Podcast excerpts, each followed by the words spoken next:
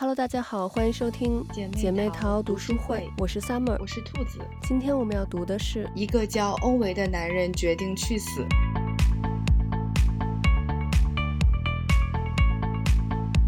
最近又有一个新的电视剧特别火，叫《我们的婚姻》。我看到好多公众号都在讨论这部剧，我还没来得及去看，因为我还在追那个《人世间》。但是 看完《人世间》，我就打算看这部剧。那这部剧呢，讲的就是一个名校毕业的女生，然后婚姻之后放弃自己的事业，做了全职妈妈。然后孩子要上学了，她想重返职场，但是因为跟老公产生了各种矛盾的事儿。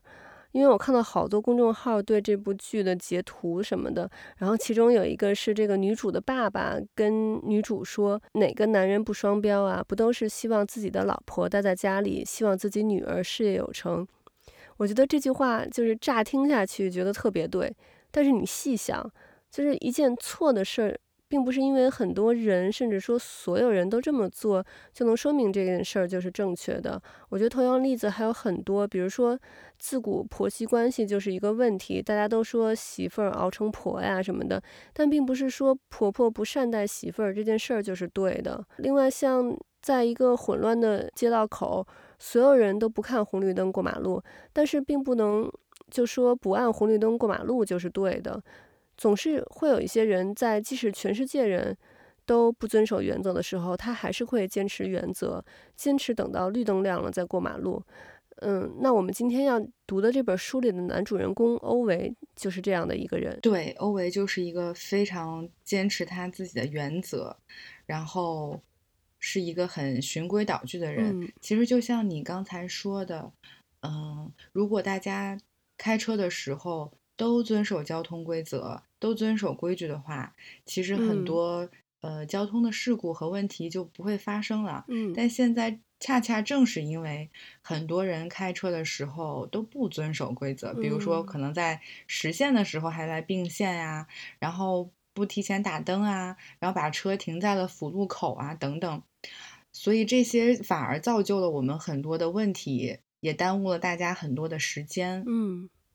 然后再说说你刚才嗯提到的这个我们的婚姻，嗯、我就是看完《人世间》之后就追了这个剧，呃，我当时是在微博热搜上看到了这个剧的视频，嗯、是白百合，就是这个女主，她有一个访谈，她当时当了全职妈妈六年之后，准备出来工作，就去面试了，嗯，然后 HR 呢就问她说，那你当了这么久的全职妈妈，再回到职场，比如说我们有一些出差啊什么这种情况。那你怎么来平衡你的家庭和事业？然后当时白百合就反问了 HR，就是说，嗯、呃，那如果是父亲呢？如果今天是一个男生坐在这儿，你还会问他这样的问题吗？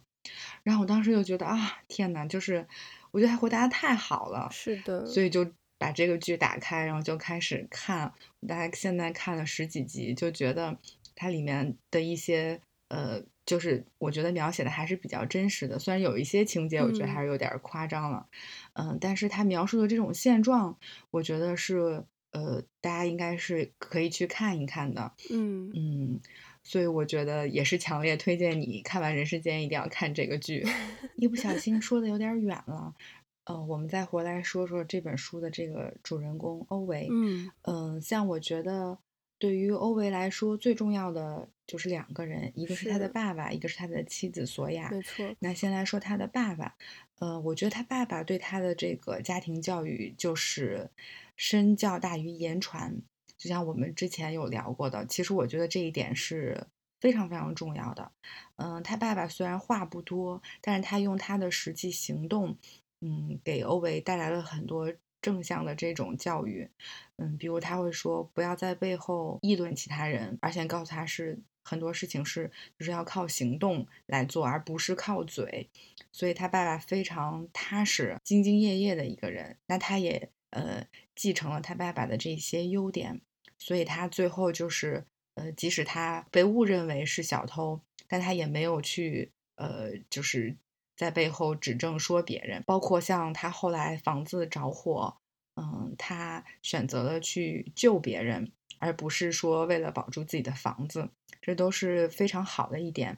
当然，我也会觉得，如果是放在现实生活中的话，还是会希望，就比如说，如果是我的孩子，我还是会希望他可以灵活一点，可以让自己的这个嗯生活更好一些。因为就是像这个嗯小偷的那个事情，其实我觉得他还是应该站出来为自己就是来说话的，因为确实他没有做，嗯，他他为了别人而承担了一些自己不必要的这种所谓他要承担的后果。其实我觉得。嗯，还是应该要教会孩子在现实生活中也要懂得保护自己。当然，我们更多的是要吸取他身上呃优良的品质。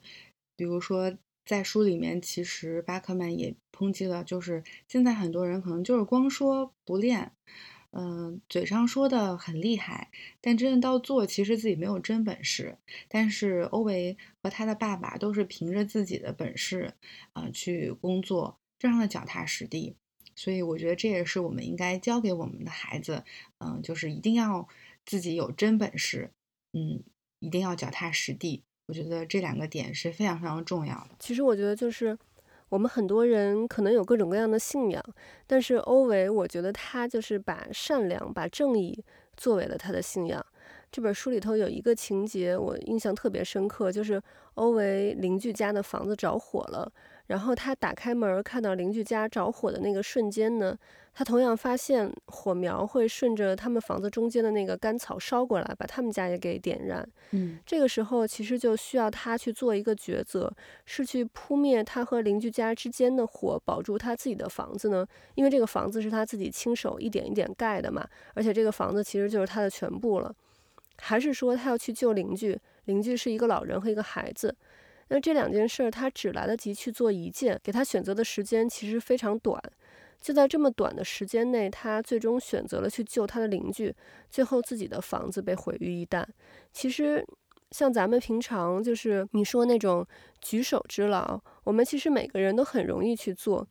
但是如果当你自己的利益和别人的利益发生冲突，让你去选择的时候，这个时候，每个人的选择就不一样了。我相信绝大部分人肯定会选择就是保住自己的利益，但是欧维是为了挽救别人的生命而放弃了自己的房子。我觉得这一点就显得特别特别的伟大。我觉得让我感觉就像是现代瑞典版的活雷锋。嗯，对，所以这也是他非常难能可贵的地方，就是他都是把别人放在了他的前面。嗯嗯、呃，他会去。为了别人而放弃自己的这种利益，我觉得在现在这个社会，对这样的人已经越来越少了。但这样的品质其实是非常非常好。对，我觉得其实欧维这一生都一直在尽自己的所能去帮助别人。嗯，说实话，其实咱们现在这个社会，我也听到我身边其实有人有抱怨过，就是说，你看，其实那些干坏事的人都过得那么好。然后他呢，一直这么善良，就现在日子过得也就普普通通，这到底是为了什么？嗯，他就感觉这个世界很不公平。其实我也不知道要怎么回答他这个问题，我只能就说，嗯，是为了自己心里的那份安宁吧，就是为了自己的那一份心安理得。因为真的，我觉得在这个社会坚持正义、坚持善良太难了。所以也让欧维这样的人变得那么的难能可贵。其实书里一开始对欧维的描写，就会让你觉得，如果在现实生活中遇见这么一个人，你肯定会特别讨厌他。但是慢慢的，你看到他以前的故事，你就会慢慢的开始理解他，然后越来越喜欢上他。其实我发现巴克曼特别会刻画这一类的人物，就像咱们上周读的那个外婆的道歉信里的外婆也是这样的。对，没错，就是我也是觉得巴克曼特别会擅长。呃，描写这样的人物，嗯，你刚才说的，我也会有这样的感觉，就是包括我看《人世间》的时候，也是会有这样的感觉，就是为什么那么好的人，但是最后他的就是结果却不好，遇到了很多不测，那么善良的人，嗯呃，结果却走得那么快，就会觉得确实是很不公平。所以我看《人世间》的时候，就后来我也是哭的挺厉害的，就。就觉得哎呀，是会感觉到那种嗯不公平的感觉。为什么好人没有得到好报？对，因为我也听到周围人跟我说，就是都说好人有好报，但是感觉好像现实生活中他并没有呃切身的有这种的感觉。嗯，所以就是嗯，现在这个社会会让人去怀疑这个好人有好报这件事情。但我觉得真的还是要坚持自己内心的那个原则。像在火灾里那段，周围的邻居住的都是那一片开发，呃，开发之后住过来的各种穿西装呀，在城里上班的人嘛。然后这些人平常就是看着光鲜亮丽，然后看不起欧维这种不修边幅的人。结果等火灾发生的时候呢，这些人就只是在旁边围观，没有一个人去救人、去救火，反而是他们瞧不起的欧维不顾一切地跑进去救人。我觉得这个对比实在是太强烈了。你像后面在火车站的那一段也是，欧维看到那个人晕倒，然后从月台掉到铁轨上，他二话不说就下去救人了。而反观那些月台上的其他人呢，不光无动于衷，反而还有人可能开始用手机录像呀，甚至可能 PO 到社群媒体上。我觉得就能强烈的感受到作者对这个现代人的这种冷漠的一个嘲讽。其实我们现在因为有了网络，有了这种先进的科技，能随时随地的和世界上任何角落的人通话呀、视频，我觉得好像感觉上人与人的这个距离拉近了。但实际上，我们的这个心却越来越远了。就我们只关注社群媒体上那些光鲜亮丽的生活，而关闭掉了我们真实的这个各种感觉。你像吃饭的时候，一道菜上来，人还没吃呢，就先喂手机吃饭，就是好像照片拍了这顿饭就吃完了一样，就根本没有人好好的去观察、去品味这道菜的这个色香味儿。然后好多人在网络上感觉八面玲珑，但是在现实生活中呢，其实。又很社恐，我觉得这都是我们现代人太依赖网络造成的这个问题。我同意你的说法，但是我还是要小小的辩解一下。嗯、像我在呃吃饭之前，就是菜上来之后，我是那种会用手机拍照的人，但是我也会好好的去品尝这个 食物的味道，嗯、因为我是觉得用影像等于是来记录我的生活，生活嗯，就像一种。图片版的日记一样，嗯，然后我再回去翻看这些照片的时候呢，我就会想起来我当时吃的什么，嗯，和谁吃的，然后有没有什么一些当时聊了一些有意思的话题之类的。包括我再去向别人介绍的时候，我也会，嗯，拿出相册来给大家看照片，说你看，哎，这个这个很好吃，然后我推荐你这个，嗯，这个味道怎么怎么怎么样，你看什么什么什么，就是所以。我我觉得就是拍照对于我来说还是一个非常非常好的记录生活的一种方式。对，但我觉得就是你把它当成一个就是记录这个生活的呃手段，我觉得其实是 OK 的。但就是有一些人可能就是就尤其像现在有很多那种网红餐厅或者是网红景点，很多人其实去了发现根本就不是这样。但是呢，这种社群媒体呢就把它包装成这种。很好的样子，像好多那种景点，大家去看了，根本就是一个特别普通的一个地方。但是，呃，就是网络上大家就是拍那些视频呀，或者是拍出来的照片，我感觉特别好，然后大家都特别想去打卡。我觉得这个就是就是很扭曲的一件事情。对，你说的很对，我也遇到过这样的情况，就是看到网上有推荐。就是一家非常好的，然后可以在帐篷里面吃饭的，嗯、还有露台呀、啊、什么的那样餐厅，然后就去打卡，结果发现就是体验非常非常差，就完全不是，嗯、呃，他就是拍的和描述的那个样子。嗯、然后我为此回来还特别写了一篇微信的推文，然后就是跟大家说，你千万不要在七夕还有就是过节，就这种你很重视的节日里面，然后选择这家餐厅，因为你一定会失望的。嗯，但是现在确实因为自媒体那么发达，就很多的人都可以啊、呃，这么多的网红都可以去接单，然后来接推广，所以可能就是你看到的只是他们想让你看到的，嗯、而不是他一个真实的情况。所以还是像咱们刚才说的那样。就是还是应该适当的要放下这个手机，而走入到生活当中。对，我还记得，就是以前是那个有什么大众点评网啊什么之类的，嗯，大家去一个餐厅之前都会先先去可能看一看点评上面人怎么说的，那个都是就是很真实的一个反馈嘛。然后呢，而且以前大家也都很少有什么 P 图啊什么的，你看到图片就是真实的图片。现在真的就是包装太多了，然后还有一些就是餐厅呢也会请一些呃就是。网红啊什么的，去帮他们去写这些文章，去剖这些图片啊什么的，就是让大家感觉你看惯了那些，你已经很难再去看那种普通的，就真的很真实的那种评价或者图片了。对的，所以我现在去餐厅之前，就还是会，呃上大众点评搜一下评价，然后看一下就是它的评分啊，然后还有底下的那个具体的点评，会看看大家怎么说，呃。然后包括我在网上买东西也是，我会去看一下评论，尤其是我会先看一下有没有差评，然后看看差评怎么说，然后再看一看追评，就是用了一段时间之后再回来反馈的，嗯，有时候会看到一些很有用的信息。对，然后看这本书，其实，嗯，还让我反思了一下，到底什么样的人才算是真正的朋友？你像这本书里头。欧维和鲁尼刚开始是志同道合的好朋友，但是后来反目成仇。然后可是最后呢，就是欧维好像好像又重拾起了和鲁尼的这个友谊。其实我觉得他们的友谊一直没有变，只是中间换了一些不同的形式而已。你像在十几二十岁的时候，我们就希望我们的朋友最好能跟自己完全一样，就恨不得是像双胞胎或者多胞胎一样那种天天黏在一起。我记得。就我高一的时候，我和我们班另外三个女生关系特别好，然后我们四个人呢就天天在一起。课间去上厕所呢，我们四个人就都要挤在一个隔间里头。然后我记得我们从里头出来，然后外面人都看傻了，就是因为刚开始他以为就一个人，然后一个人出来之后，后面又一个人，又一个人，最后一共四个人。然后但是现在呢，我觉得咱们三十多岁了嘛。心理呢也也比较成熟了，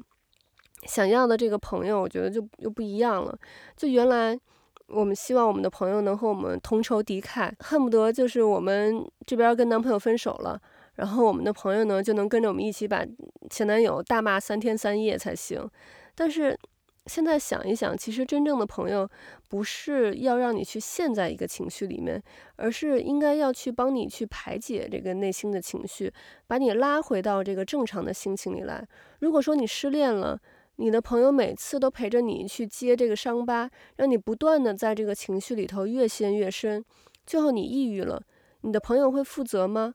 就是这对他有什么影响吗？没有的，对不对？或者说，比如说遇到一件事或者一个人，你很生气，你的朋友在旁边顺着你的话说，不断的去升级你这个愤怒的情绪，最后你和对方打起来了，有可能要负这个民事甚至是刑事的责任。这个时候，你的朋友他只是因为在你生气的时候顺着你说了几句话，他需要负责吗？他也不需要，对吧？所以。我觉得其实不光是朋友，包括我们现在看这个国际情势，其实也是这样。就有一些国家在一些国家旁边煽风点火呀，添油加醋，最后真有事儿的时候呢，却在旁边袖手旁观。所以我觉得这样其实并不算是真正的朋友。现在呢，我觉得就是当我们现在三十多岁的时候，我们就明白我们真正需要的不是那种要和我们同仇敌忾、不跟我们说一样的话。就是就感觉是胳膊肘往外拐的那种朋友。我们真正需要的是，当我们的情绪出现波动的时候，能让我们不会被我们的情绪支配，能让我们从这个情绪中走出来，能理性思考的这个朋友，这才是我们真正需要的朋友。其实或许可能等咱们四十多岁、五十多岁。想法可能又不一样了，但是我觉得现在这个阶段，就是我是觉得是这样子的。嗯，对，我觉得女生们一定都有这样的经验，就是在呃上学的时候，就是手拉着手去洗手间。嗯，我觉得这是每个女孩就是都会有的。嗯，包括小时候，其实我们女生是会遇到这样的，就比如说。哦，你跟我关系很好，嗯，然后他就会说，就是那你只能和我玩，你不要和其他人玩。嗯，如果你要是又和别的女生关系很好，他可能还会有一些不高兴。对，这可能是男生没有办法理解，但我觉得女生可能大部分人都会经历过这个阶段，嗯，就是小的时候就是这种两个人一定要黏在一起，嗯，或者几个人就是我们天天在一起，然后感情非常非常好。对。就是这种感觉，但是确实是大了之后，你就会发现，我不是需要一定说我的朋友要和我一个鼻孔里出气儿，嗯，而是说你在遇到问题的时候，会希望有一个人给你一个坚强的后盾，能够稳住你，嗯，他可以帮你分析问题，嗯、或者甚至是指出你的问题，嗯、呃，我们大了之后也都会觉得说，遇到事情我们要先去解决。这个问题解决这个事情，然后我们再去说别的。而不是在像小的时候那个样子，就是他一定要帮着你来去骂对方。嗯嗯，所以我觉得友情的这个变化是会有这样的一种升级的。对，嗯，包括就像这个书里面他说到了这个。欧维和鲁尼的这个友情的一个变化，他用了一个，我觉得巴克曼非常了解男人，他用了这个车的，呃，这样的一段描述，来形象的写出了他们两个人之间的这种友情。嗯，像，呃，欧维就是一直是开萨博嘛，然后，呃，鲁尼开的是沃尔沃，然后他们换了各种各样的就是型号，但一直都还是，呃，这两个牌子。到最后，他们两个人的友情分崩离析呢，是因为鲁尼买了一辆宝马，然后他两个人就谁也不理谁了，然后看起来就感觉很像这个幼儿园的小朋友，感觉好像很幼稚，有一种过家家的感觉。嗯，但是你再往深处了解，就会发现鲁尼他选择了宝马，是因为他其实是向生活妥协了，因为他本身有的东西突然没有了，他换车其实是。呃，为了他后面的这个孩子，但结果孩子没有了，所以他其实有一些放弃了，所以他对生活也失去了这样的信心，妥协了，他最后换成了一个两厢的宝马。嗯，但是反观欧维呢，正是因为他非常的坚持，非常的执着，非常的忠心，所以即使他遇到了那么多的不测，但是他依然没有选择。换掉这个品牌，他还是依然坚持要开萨博，嗯，所以这也是表现出了他们两个人的不同，因此两个人就嗯不再和对方说话，就所以书里面也说是，呃，欧维对鲁尼非常失望，其实鲁尼也对自己很失望，嗯，所以他用这样的表达来描写描述出了男人之间的这种关系。嗯，也刻画出了两个人物的性格，我觉得还是非常非常厉害的点。对，真的，我觉得好像就是感觉成年之后，你一直在不断的去失去一些朋友。对，就是你越长大，感觉朋友越少，所以就是感觉就古人会说“人生得一知己足矣”。真的，我感觉就是你长大之后，你会觉得朋友不需要多，就需要那么。一两个懂你的朋友就够了。对，我也是觉得，如果这一辈子能遇到一个懂你的人，那真的是太难得了。嗯，就像很多人说，觉得呃，工作了之后要遇到心动的人很难。我觉得也是因为我们会愿意花心思去了解对方的这个时间和想法越来越少了。对，嗯、呃，所以大家很多都会说，哎呀，应该在上学的时候。谈恋爱，嗯，我觉得可能也是因为上学的时候时间比较多，两个人待在一起的时间也很多。对，你有充分的时间可以去和对方相处，然后了解对方，同时在那个时候，你还是会愿意去为对方想，对，去愿意去了解对方，这个我觉得也是很重要的。嗯，但是现在的社会节奏这么快，嗯，嗯，大家可能已经，我觉得有一些人就是已经。不太愿意再花时间去了解对方了。对，我们又有这么发达的网络，有很多可以干的事情。嗯，你说真的，花一些时间静静下心来去倾听别人，去了解别人，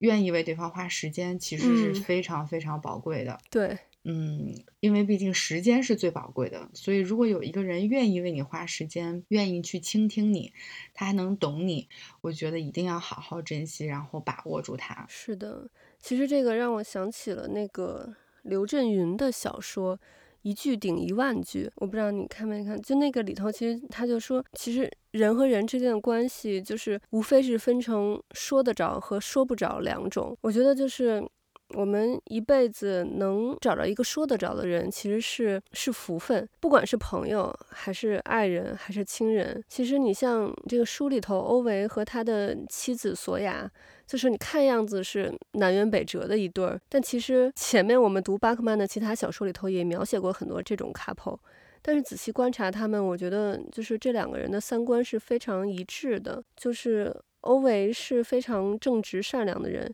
索雅也是，只不过索雅比他更柔软一些，这也就是为什么他们能一起走了这么多年，然后感情还这么好的原因。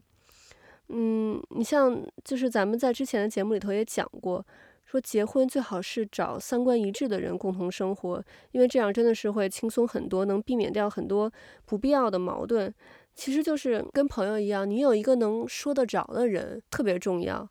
就是不是所有人都能理解你，但是找一个三观一一致的人，你很多时候你不用去说什么，他就能理解你要表达的是什么了。对，所以刚才我说索雅是嗯另一个对欧维来说非常非常重要的人，嗯、就是其实索雅她很懂欧维，对，像她本身又很漂亮，然后又很智慧、很聪明，然后同时她又非常包容的这个欧维，嗯嗯，她知道。欧维的内心其实是一个非常柔软的人，嗯，所以呢，就像呃书里面说的，欧维他是黑白的，但索雅是彩色的，嗯，别人问起欧维，他也会说，在呃认识索雅之前，他是没有生活的，之后也是没有的，可见索雅对于他来说是非常非常的重要，嗯。嗯，我还记得书里面就是描写他们第一次相遇，呃。索雅穿了一个红色连衣裙，就有一种对一个彩色，嗯、然后闯入了他世界的那种感觉。嗯嗯，他其实也是，呃，告诉欧维要稍稍的灵活一些，告诉他这个世界不是非黑即白的。对，那虽然欧维不能完全的理解，但是因为呃那个是索雅，所以他愿意为了他去做一些事情。那同时呢，索雅又非常的懂欧维，对，嗯，他知道他是一个非常专一、非常执着的男人，对，所以他也非常的理解他，就是他们在内里是一致的。我觉得索雅是很聪明的人。你像现在其实有很多女生，嗯，她自己条件很好，她就老想找一个什么什么样的人，但是。其实像索雅这样，索雅他就很聪明，他知道欧维虽然可能物质上条件没有那么好，但欧维是能陪他走一辈子的那个人。我觉得索雅也给了欧维很多的力量，嗯、呃，就像后来虽然索雅失去了很多，但他依然没有放弃对生活的这种美好的向往，嗯，他依然在帮助别人，所以他其实同时也给了。欧维，嗯，一些乐观的这种属性，嗯，我觉得这也是他后来还能够再坚持下去，也是因为有了索雅给了他很多的力量，包括索雅也是希望，呃，欧维可以有朋友，所以在认识了鲁尼他们一家之后，两个妻子也是一直都在帮助两个男人，可以让他们呃友情继续，他们也做了很多。所以其实索雅也帮助了欧维很多，对，而且其实欧维他心里头他是很在乎这些邻居的，就像那个欧维那个猫，他嘴上说着不想要那个猫，但实际上他心里特别在意那个猫，特别放不下它。索雅是知道欧维其实是一个外冷内热的人，嗯，呃，就包括欧维对他周围的邻居，嗯，他其实每一次都是把别人放在了他的前面，尽管他。呃，有这个计划是要去自杀的，但是每一次他自杀没有成功，都是为了别人，所以他放弃了自己的计划。同时，我也觉得这其实也是因为，呃，索亚的存在。嗯，其实索亚是，我觉得是希望他可以好好的生活下去的，所以索亚有一种力量在。他每每想到一些事情，他会想到，哦，这个时候如果索亚在，会希望他怎么做。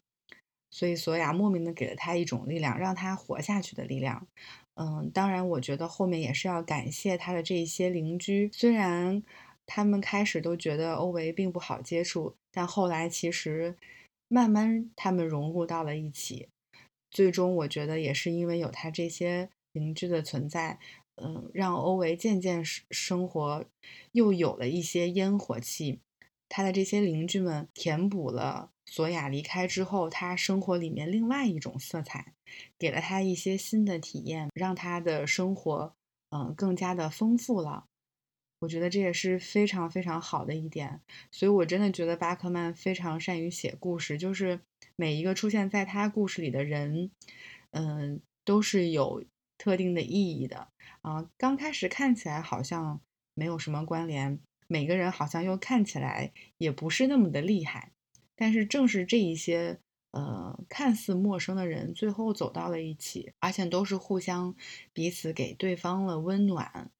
我觉得这是非常非常治愈的一个故事，嗯，就像焦虑的人，还有这一篇，其实都是会让我们感觉到。人和人之间的交流是很重要的，陌生人也是会给你一些善意的，所以我觉得看起来会让人觉得非常的治愈，非常的暖心。我觉得这也是为什么大家会喜欢巴克曼的原因，就是其实我们现在的生活中，大家对这些爱、这些真善美都是有向往的，但正因为我们现实的生活中，有一些缺失，可能是因为网络呀，可能是因为生活节奏太快，或者是怎样怎样。但大家其实内心对这个是十分向往的，所以我觉得这也是大家那么喜欢巴克曼作品的原因，就是我们其实每一个人都是呃心向往之、心向善的。OK，那我们今天的节目就到这里了，我们下期再见，拜拜，拜拜。